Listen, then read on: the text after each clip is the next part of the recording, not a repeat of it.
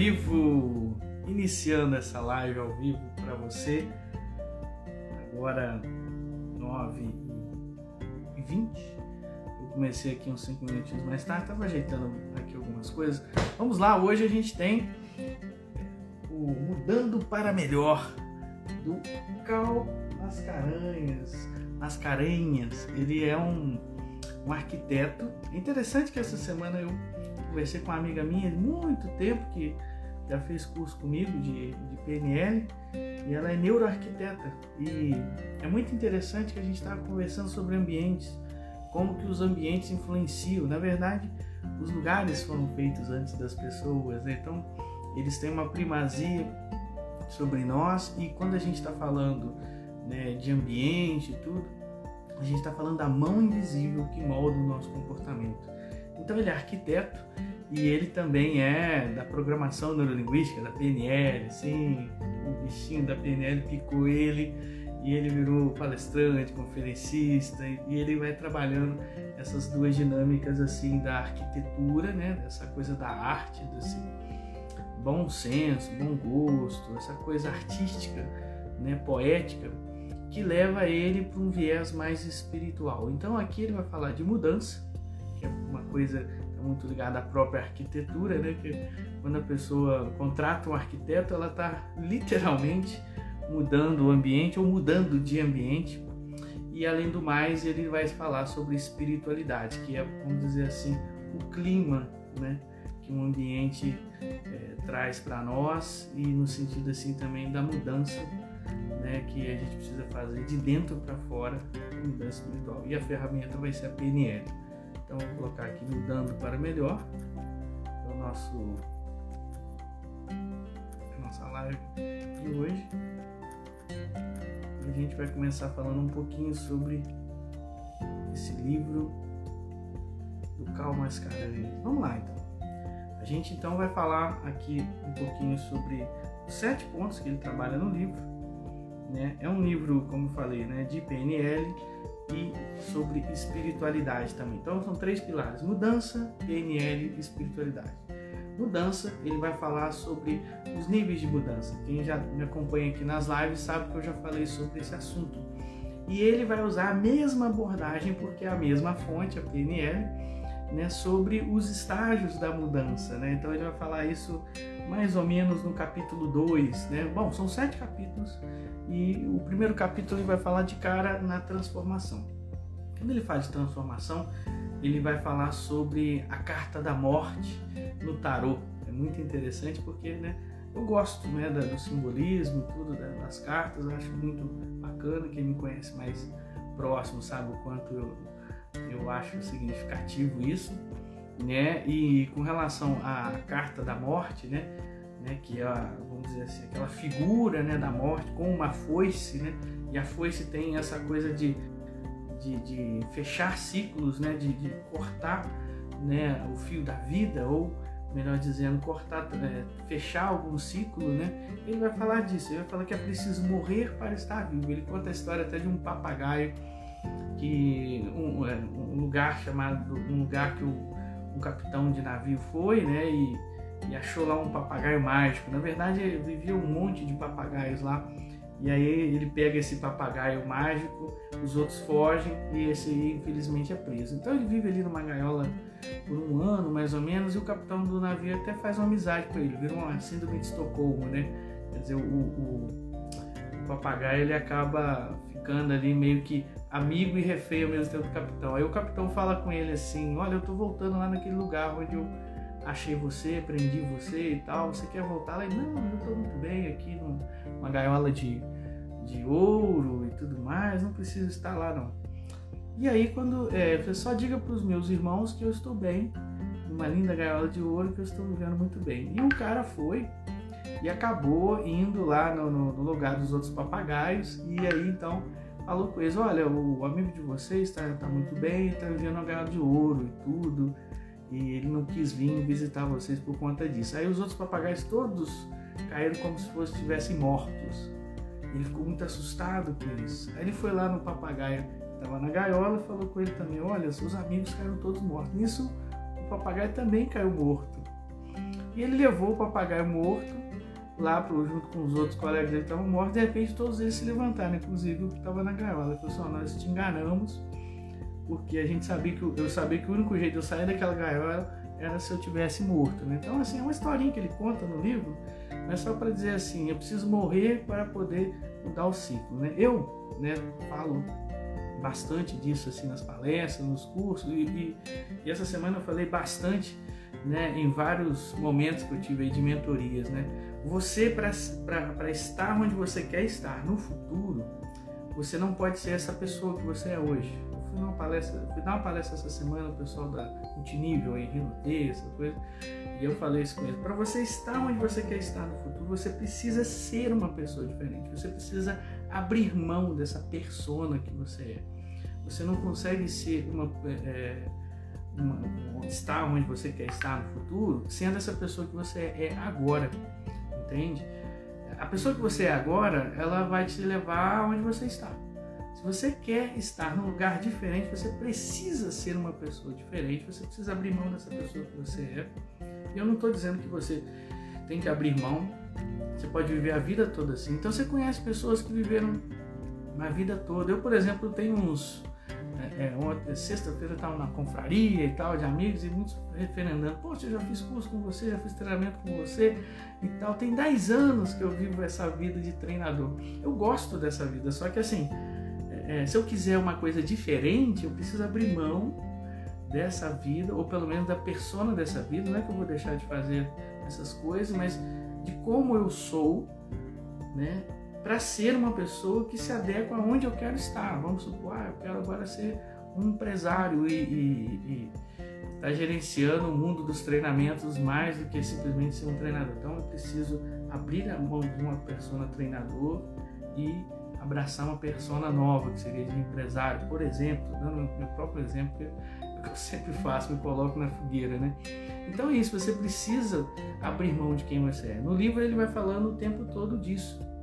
Então, no livro ele trabalha essa questão da transformação, que é deixar algo, abrir mão de algo para poder, poder abraçar algo novo na sua vida, né? E ele vai falar o que você tem tolerado na sua vida hoje que, que você precisa dar um basta, né? Ele vai falando de cinco áreas: relacionamento, saúde, vida profissional, espiritualidade, é, é, vida financeira também. O que, que você está tolerando e que você precisa e quer mudar?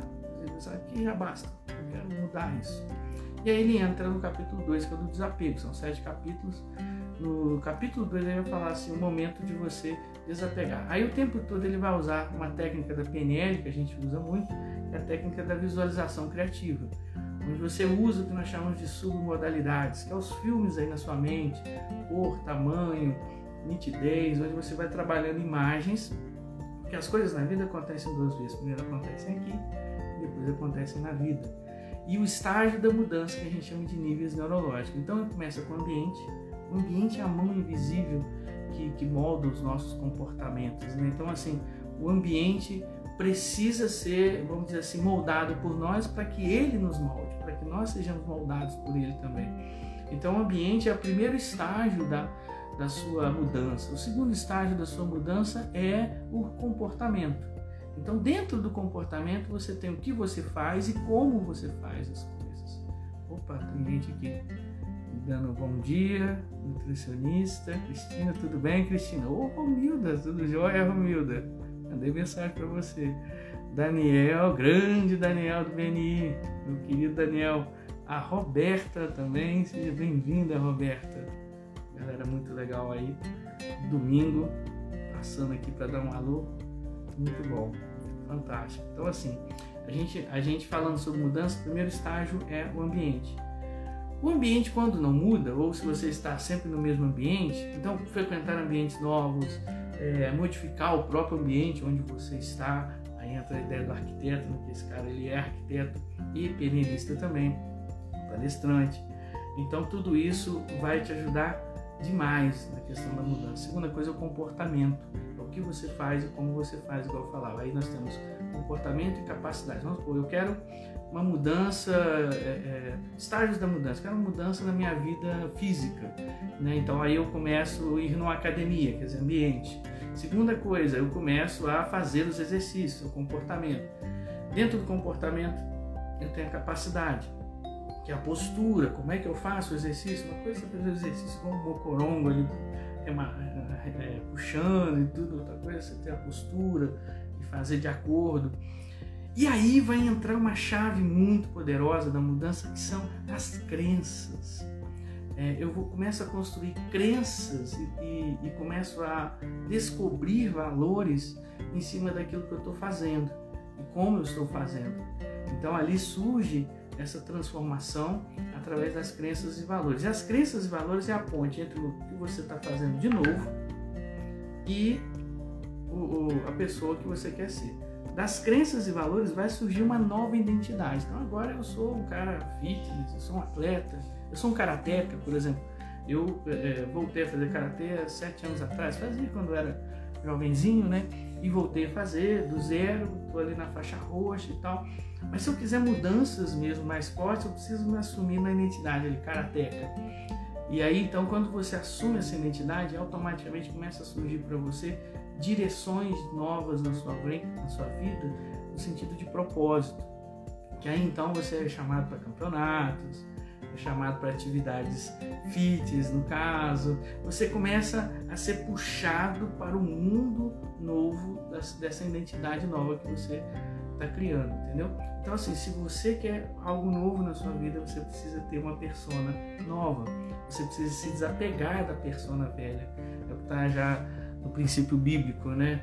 É, vinho novo em odres novos, não vinho novo em odres velhos. Se você quer instalar coisas novas na sua vida, sendo a pessoa que você sempre foi, né? Lamento, mas isso não vai durar. Isso vai ser só uma aventura, isso vai ser só uma dieta, isso vai ser só um momento da sua vida. Daqui a pouco você volta tudo de novo, porque a persona é, vamos dizer assim, é a mola que impulsiona você. Não é sobre estratégia, é sobre mentalidade, sobre quem você é. Então, o desapego é o capítulo 2 importantíssimo. Ele vai falar no capítulo 3 sobre perdoar. Ele vai falar que o perdão liberta, que não é sobre não, não é sobre você achar que o outro está certo, dar anistia para o erro que o outro fez, nem esquecer, nem concordar com esse erro, mas é você se libertar da pessoa. Então o perdão é mais sobre você do que sobre o outro. O perdão é o perdão é você despersonalizar, você não tá não dá tanto poder mais àquela pessoa assim de te atingir, né? E você transformar aquele fato numa informação apenas né? Tipo assim, há anos atrás, um divórcio, uma separação que eu tive, me doeu muito. Hoje em dia é só uma informação na minha cabeça. Há 30 anos atrás, uma namoradinha me deu um fora, eu fiquei chorando e tal, e fiquei triste. Hoje em dia eu fico rindo dessa coisa, você tá entendendo? Então, assim, você transforma o fato numa informação dentro da sua cabeça, é, isso é você ressignificar, isso é você perdoar. Identidade, esse é o verdadeiro foco. Sim, é isso mesmo Cristina, é, é, é isso que a gente trabalha é, é, em programação neurolinguística, mudar o ser. Não é mudar o fazer e o ter apenas. O fazer vai ser uma aventura, o ter vai ser uma consequência, o ser é que vai ser a mudança. Então, quando você trabalha essa mudança, é muito importante. Agora, tem os que, tem o, vamos dizer assim, é, as correntes que prendem a gente da mudança, uma delas é a falta de perdão quando você zera o seu passado emocional, quando você né, dá uma anistia aquilo tudo que aconteceu, ah, mas eu não posso, o outro tem que pagar pelo que ele fez, fez aquela coisa toda, né? Isso é sobre o desequilíbrio da balança. Então, o outro fez uma coisa errada e você quer que uma coisa errada aconteça com ele também para equilibrar a balança. Bom, tem dois jeitos de equilibrar.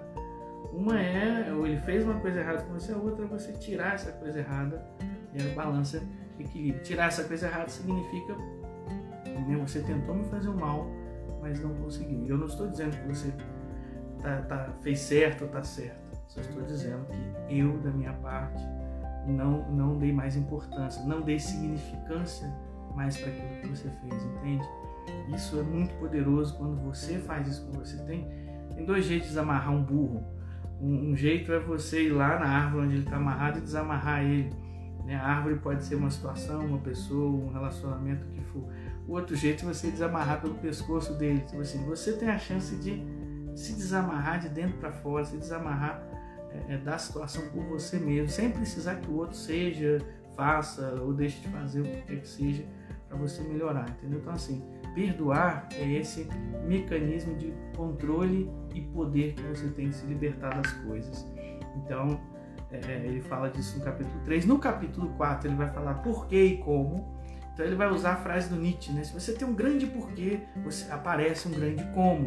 Né? Então, ele tem um porquê poderoso e enche a sua vida de significados. Me lembrou a história lá dos três pedreiros numa obra em que perguntaram para os três pedreiros. O primeiro respondeu assim, falaram com ele, o que, você está fazendo aqui?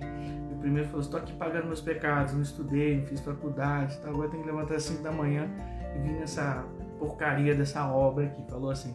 O segundo falou assim, ah, cumpri meu trabalho, no final do, da semana eu recebo um dinheirinho, vou tomar uma cervejinha, estou fazendo meu muro aqui, tranquilo, numa boa. O terceiro falou assim: Eu estou aqui numa missão divina para construir um lugar onde as pessoas vão encontrar com Deus. Os três estavam na obra de uma catedral, mas cada um, como dizia Guimarães Rosa, de um seu modo. Um pensando que está apagando pecado, o outro fazendo trabalho corriqueiro, e o terceiro abraçando aquela mesma, aquele mesmo ofício como uma missão. É isso que faz a diferença na nossa vida, os significados que a gente coloca em cada acontecimento que surge com a gente. Então, assim, é, um dos princípios que ele usa da PNL nesse capítulo é não existe fracasso, só aprendizado. Né? Então, fracasso e sucesso são dois enquadramentos que você coloca em cima de situações. Quer ver outra coisa que você coloca em enquadramento das situações? Ele não fala no livro, mas é a mesma coisa que a gente diz na PNL. Problemas. Problemas, como diria o Quevedo, não existem. então, assim, o que existe são situações que elas estão entre você e o que você quer, seu objetivo, então você chama isso de problema. Mas de fato é só uma situação entendeu? Que se torna um problema porque você tem um objetivo e ela está no seu caminho, entendeu? Então, problemas existem tanto quanto os objetivos na sua mente, né? A, a Cristina está participativa, muito bom aqui. Eu só consigo adesão com o paciente que tem essa virada de chave, identidade.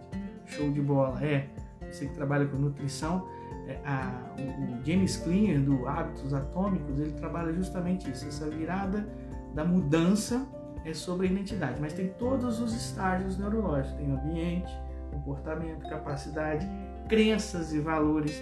Então, esses quatro itens, eles antecedem o, o a identidade. A pessoa não vai para a identidade direta enquanto ela não passa por esses estágios e da identidade ela vira a chave num propósito novo de vida.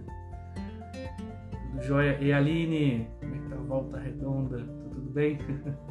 Então, ah, minha querida Maristela, a Maris que vem para o bem, Claudinha passou por aqui, meu amigo Fabrício do, do, do BNI, Tatiana, fui numa palestra dele essa semana, muito bom, galera passando por aqui. Então, nós estamos falando sobre esse livro, Mudando para Melhor, do Cal Mascarenhas. Ele é arquiteto, neuroarquiteto e PNLista também. Falei do capítulo 1 sobre a mudança, transformação. Né? Ele fala da carta do tarô, né? de deixar algo para trás para poder ser uma pessoa nova. A mudança está na identidade. Né? O capítulo 2 sobre o desapego, né, sobre essa questão dos níveis de mudança que eu acabei de falar agora, sobre perdoar o capítulo 3, uma arma poderosa para você é, se desvencilhar do passado, zerar o seu passado emocional para poder ter um futuro mais rico, né? Isso aí também tem muito a ver com a, com a questão do eclipse, né? É, é, aquele eclipse é, solar, né? Onde a Lua fica na frente do Sol, é um simbolismo muito interessante sobre é, o passado ainda atrapalhando o seu futuro brilhar. Então, assim, o perdão serve para isso, serve para tirar esse eclipse da sua vida. O porquê e o como, que eu estava falando no capítulo 4, ele vai falar justamente sobre não existe fracasso, apenas feedback, um princípio da PNL. Temos tudo dentro de nós para dar certo, né? Essa é, um, é, uma frase do Milton Erickson, né, que é um grande é, grande hipnólogo, né, que surgiu a hipnose ericksoniana através dele, né, por isso o nome. E ele foi um dos modelados dos pais da PNL, né, o Bentley, o, o Grinder, John, John Grinder, o Richard Bentley, modelaram o Milton Erickson na parte da hipnose, na parte da linguagem que influencia, né. PNL tem três grandes terapeutas que ajudou, né, ali a, a formação do, do, princípio ali da programação neurolinguística, que é o, o que é justamente o Milton Erickson, o Virginia Satir e o, o da Gestalt Terapia, né, que, que trabalha, agora fugiu o nome da Gestalt Terapia, que trabalha justamente com o que a PNL chama de metamodelo de linguagem, que é especificar as coisas, que é justamente você tirar a pessoa de uma linguagem omissa, de uma linguagem é, genérica e distorcida, muitas vezes. Né? Então, assim, esses três terapeutas na época, deu um branco agora do, do da Gestalt Terapia. Quem subir, Aline, você que é penelista também, quiser colocar aí, coloca para nós então aí o nome do Fritz Pels, surgiu agora. Acabou de surgir o nome, obrigado, você mandou na mente aí. Fritz Pels da Gestalt Terapia né? Então o Fritz Pels, é, os caras chegavam para ele e falavam assim, poxa, ninguém me ama nesse mundo, ele ninguém, né? Pegava e fazia as perguntas do, do, do generalismo, né? nenhuma pessoa nesse mundo, dessas tantas bilhões, nem você mesmo, momento nenhum. Poxa, parabéns, né? Ninguém consegue uma competência tão grande assim de não ser amado em momento nenhum por ninguém na vida. É. Então, quer dizer, ele meio que até debochava da generalização que a pessoa fazia, da omissão que ela fazia, né? E, e, principalmente da distorção, né? do julgamento, da causa e efeito que às vezes a pessoa fazia erroneamente, tudo da nossa mente. Então, assim, a PNL modelou isso, a PNL modelou da Virginia Satir a parte do comportamento, né? E o Milton Erickson a parte da linguagem que influencia, né? Então, PNL é muito ligado a essa programação, comportamento, que é a neuro, que é a linguística, que é a linguagem influenciando a gente, então, é, esses princípios, nós temos tudo dentro de nós, é uma frase do Milton Erickson. Eu abri essa janela para falar isso tudo, mostrar um pouquinho de PNL para vocês aí. E o importante não é o fato, mas a percepção do fato. Não é que nos atinge, não é o que te acontece. O que te atinge não é o que aconteceu com você. É como você enquadrou aquilo que aconteceu com você. Isso é poderosíssimo, né? dentro desse capítulo 4, então ele trabalha muito ah, os princípios, os pressupostos da PNL para ajudar as pessoas a saírem de significados tóxicos. No capítulo 5, ele vai falar arquiteto da felicidade, né? ele pega diretamente ali a profissão dele e começa então a trabalhar o que a gente chama dentro da PNL de boa formulação de objetivos. Né? Então, um professor de PNL falou assim: PNL são três coisas saber o que você quer, ter uma estratégia para chegar onde quer e fazendo ajustes nessa estratégia até chegar onde quer. Três passos, acabou. Já resolveu o que, que, é, o que, que significa PNL. Então, assim, saber o que quer é desejar. Né? O desejo, gente, como é que você cria desejo em você e nas outras pessoas? Porque a gente chama na PNL de ponte ao futuro. Tem um nome mais bonitinho que isso no mundo empresarial, feed forward. Olha que chique, né? Que é o contrário do feedback. Feedback está para trás. Feed forward é o ponte ao futuro. Você olha para frente, você imagina.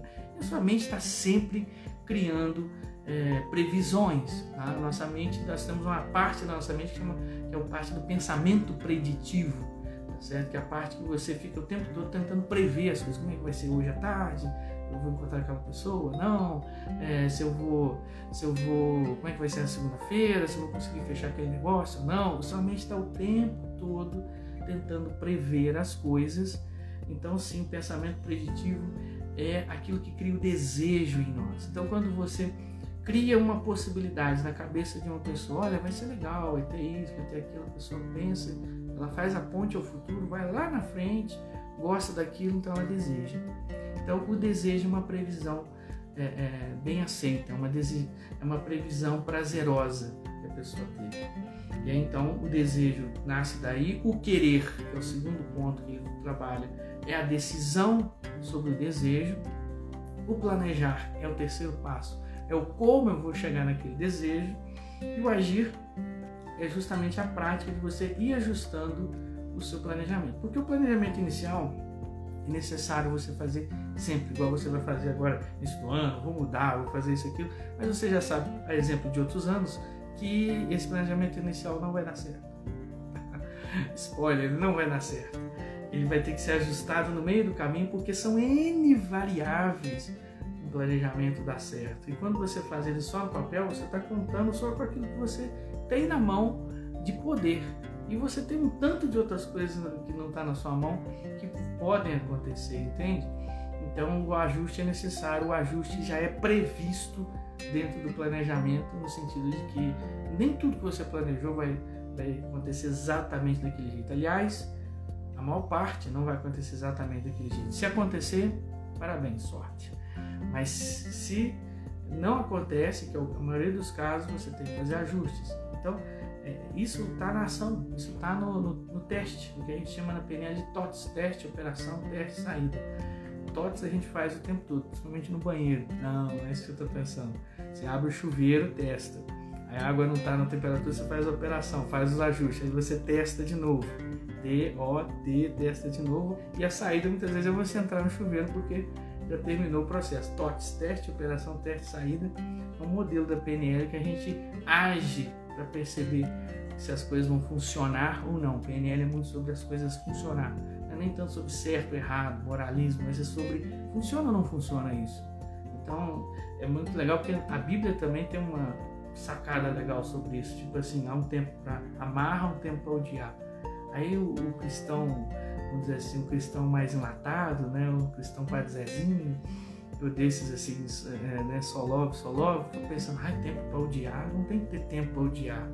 E é muito interessante que a Bíblia prevê uma funcionalidade para o ódio, assim como existe uma funcionalidade para o amor. Então, assim, é, tanto amar quanto odiar é funcional na Bíblia. Existe um tempo para uma coisa, existe um tempo para outra coisa. Na PNL a gente pensa da mesma maneira, a gente não pensa moralmente, tipo assim, amor sim, ódio não. Ódio às vezes é necessário, às vezes você precisa odiar alguma coisa para poder repudiar aquilo. Poxa, eu já não estou aguentando mais essa situação. Ótimo, esse é o momento da mudança. Esse é o momento que então você já teve muito disso, agora eu quero parar de ter isso. E aí os outros dois capítulos ele vai falar sobre saber e querer, um complemento do capítulo 5, onde ele vai falar sobre a diferença entre perseverança e teimosia, você sabe? Sobre insistência e persistência. Né? Persistência aí até o final, mas você testar vários caminhos para chegar ao fim. Enquanto que insistência, às vezes você querer de um jeito só. Né? O sujeito que só tem martelo e acha que todo mundo é prego. Então, quer dizer, o propósito é você é, é, trabalhar a perseverança e não trabalhar a, a teimosia. Ele fala assim, né? então é o saber e o querer. Ele vai falar do, seu, do propósito da sua vida ser seu. Então ele não trata propósito aqui como uma coisa pronta, não. Coisa mística, que cai no seu colo, você descobre simplesmente. Tem gente que tem esse viés, essa linha, beleza, ótimo, funciona também. E os dois jeitos funcionam, de todo jeito você está certo. O Henry Ford fala assim: se você acha que pode, você acha que não pode, você está certo de todo jeito. Então, assim, o, o propósito precisa ser seu. Ou seja, não pode ser assim, eu quero ser médico por causa do outro causa do meu pai, por causa da minha família, porque todo mundo espera isso de mim, entende? Tem que vir de você, tem que partir de você o seu propósito, né? A linguagem positiva, né? Essa linguagem uh, otimista. Acho que ontem alguém falou comigo, você tem problemas com a lei da atração. Alguém falou assim comigo. Eu falei assim, não, eu tenho problema com a forma infantil de olhar ela, né? De achar assim, ai, desejo e aquilo cai do céu, entendeu? Então, é, é, não é questão dessa positividade, mas é a positividade de você ser assertivo. O que, que eu quero realmente? E não apenas assim, é, ah, eu quero parar de fumar. Não, o que, que eu realmente quero? Eu preciso dar uma imagem né, assertiva para minha mente, ao invés de simplesmente dar um comando do que eu não quero. Então, isso que aqui no livro ele chama de linguagem positiva e o contexto, onde, quando, aquela história dos homens sábios, né? cinco homens sábios me ensinou tudo que eu sei, né? Ou melhor, sete homens sábios, que é o 5, W2H lá do administração. Quando, onde, com quem, o que, por quê, é, como e how much, né? Quanto. Então você vai trabalhar todas essas perguntas para contextualizar o seu objetivo. E o capítulo 7, que é o último, ele vai falar sobre integrar as coisas para agir. Ele vai falar sobre fechar e abrir ciclos, mesma coisa que ele começa falando do livro e caminhos para o futuro. Né? Então ele sempre fala que você deve buscar o caminho da liberdade, o caminho do perdão e e o caminho do autoencontro, que no final toda essa jornada é sobre isso, é sobre encontrar a gente mesmo. Bom, gente, é isso. Fechei aqui esse livro, Mudando para Melhor, do Cal Mascarenhas, né, penelista, arquiteto. Espero que você tenha gostado. Quero agradecer a Romilda, que ficou até o fim, muito bem, Romilda. Né, a Aline, né, a pastora Mista. Ô, Mista, quanto tempo, hein? Beleza? Sumida dos cursos. A Maristela, grande Maristela, minha amiga de muitos anos. Lembro quando já pisei no pé dela dançando. Aula de dança, deixa eu ver. A, a, Cristina, ficou até o final um prazer, viu, Cristina? Você está aí conosco, ter participado. E você que está assistindo essa live depois, e você que está ouvindo no podcast em sua mente, que essa live vira um podcast. Eu tenho um podcast com 150 é, já edições, 150 programas lá gravados, né? Tá lá no Spotify, nas outras plataformas todas, Diesel, né? Esse aqui vai para lá daqui a pouco. Você que está me escutando daí, vem para cá pro Instagram para me conhecer, Cristiano Dinamos PNL. E você que está aqui no Instagram, vai lá conhecer o, o, o nosso, nosso podcast lá no Spotify ou em outras plataformas. E você, né, que me ajuda sempre a escolher os livros dessa semana, que eu coloco as opções aqui da biblioteca, né? A biblioteca é um pouquinho extensa, ó. bastante coisa aqui. Então você que me ajuda a escolher, né, que está lá no meu grupo do WhatsApp, né, muito obrigado. Né? Eu, daqui a pouco eu lanço o, o resumo desse, dessa live para você lá e você que ainda não faz parte desse grupo do WhatsApp, me chama no direct que eu coloco você lá. Tá bom, gente? Ótimo domingo para vocês. Fiquem com Deus e até a próxima.